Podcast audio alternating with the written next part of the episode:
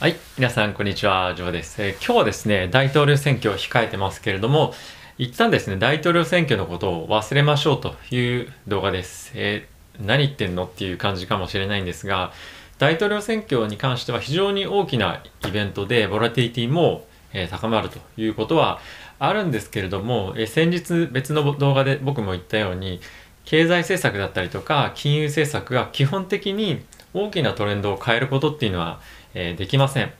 で、今回バイデンさんが、もしくは、えー、トランプ大統領が、まあ、引き続き政権を、えー、受け継ぐと、えもしくは継続ということになったとしても、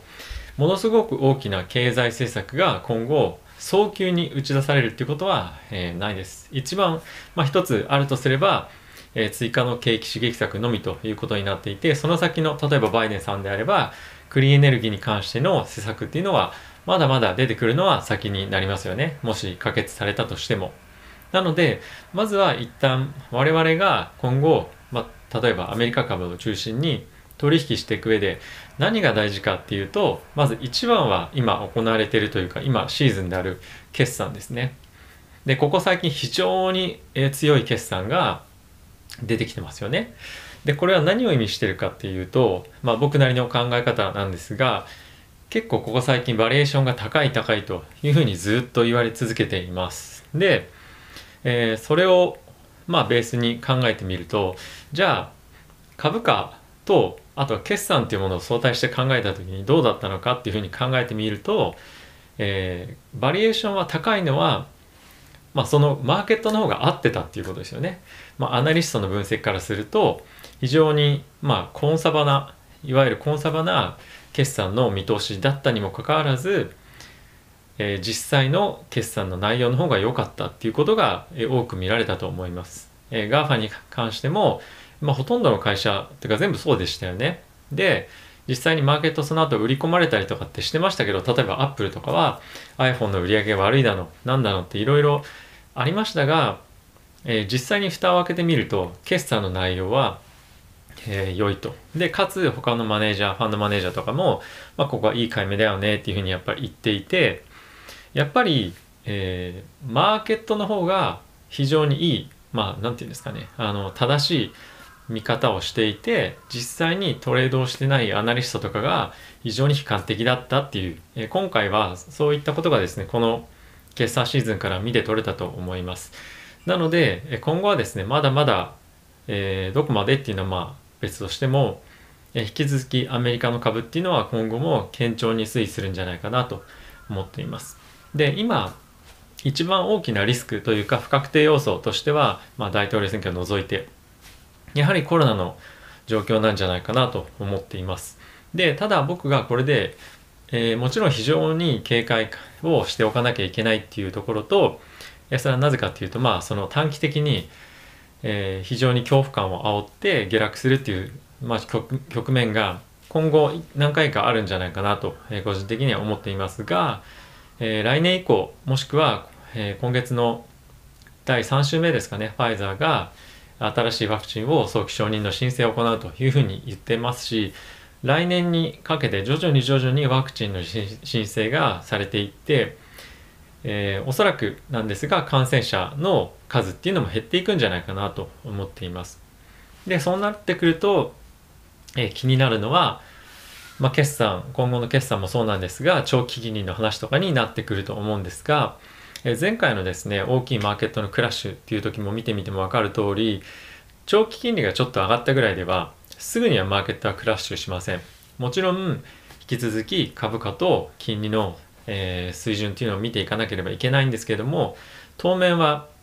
えー、少なくとも来年の前半、えー、まあ、後半にかけてもだと僕は思うんですけれども年末ぐらいまではですね結構いいペースで上がっていくんではないかなと、え思っています。なので今市場が不安になっている落ちている要因っていうのはまず一番は大統領選挙っていう不確定要素がまず1個あるから、えー、それで売られるもしくは不安定になっているかつ新たにコロナが、えー、再燃してきたということで今マーケットが不安定になってますとただしこういったことっていうのは徐々に来年っていうことを見越した上で今後解消されてくる要因ですよかつ一番本当に株式を語る上で株価を語る上で大事な決算っていうものは非常に強い水準を今回打ち出していたこともあってやはり来年に向けても株価は堅調に推移するんではないかなと思っています。じゃあ一体株価ってえー、堅調する堅調に推移するのであればどこの株を買っていいのっていう質問になると思うんですけども僕はですねこの大統領選挙前のタイミングで堅調に動いていたものを引き続き買っていけばいいんじゃないかなと思っています。もちろん、えー、大統領選挙の後に、まあ、そのマーケットがですねえー、上がっていく過程の中でまた高すぎるんじゃないかテックが高すぎるんじゃないかとか、まあ、そういった議論っていうのはまた出てくると思いますただし経済の状況っていうふうに見たところで見た、えー、見てみると大きくですね、えー、例えば何て言うんですかねあの今までここ堅調に推移してこなかったところがいきなり良くなってくるかっていうと、まあ、そうはならないと思います。えー、加えてコロナの状況が劇的に改善するとは僕も思ってないですしいろんなニュースですとか、えー、いろんなその製薬会社の発表を見ても2021年いっぱいはやはりえー、コロナのワクチンが行き渡るには非常にアメリカ国内でも時間がかかるし2022年のさ、えー、最後の方まで年末までかけて時間が、えー、時間をかけないとヨーロッパっていう意味ではワクチンがしっかりと、え、供給されないということがニュースでも出ていましたよね。でそういうふうなことを考えてみるとまだまだやっぱり今堅調に推移している株価株価が堅調に推移している業績が堅調に推移している銘柄っていうのが引き続き、市場をリードしていくことになります。で、それは何かっていうと、ナスダック関連の中心株、すなわち、まあ、一番安定して見込めるところっていうのはやはりガガファの、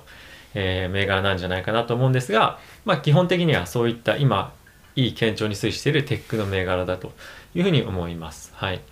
で、その後にですね、しっかりと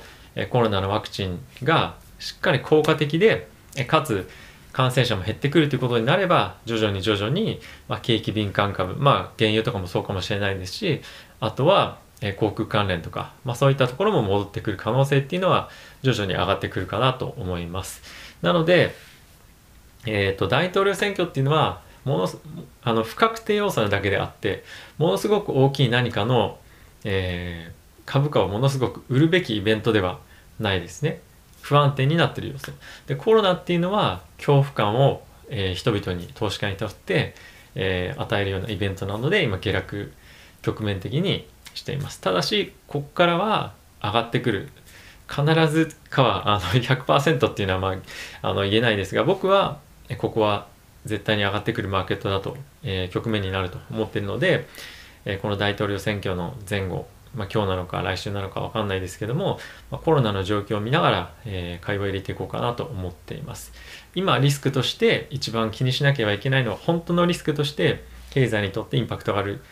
えー、イベントっていうのはコロナ関連なのでそこを、えー、横目で見ながら今後投資の判断をしていくべきなんじゃないかなと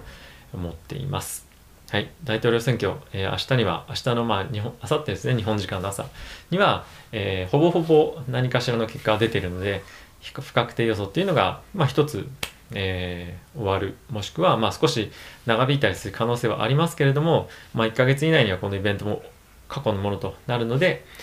えー、株価にとってはプラスの、まあ、局面っていうのが現れるんじゃないかなと思っています。はい。ということでですね、また、えー、今回はちょっと何かのニュースに関してというわけではないんですが、まあ、結構、なんていうんですか、今の局面として何にフォーカスをしなきゃいけないのかっていうのは非常に僕は大事だなと思ったので、えー、この動画を、え、配信しました。また、えよろしくお願いします。次回の動画でお会いしましょう。さよなら。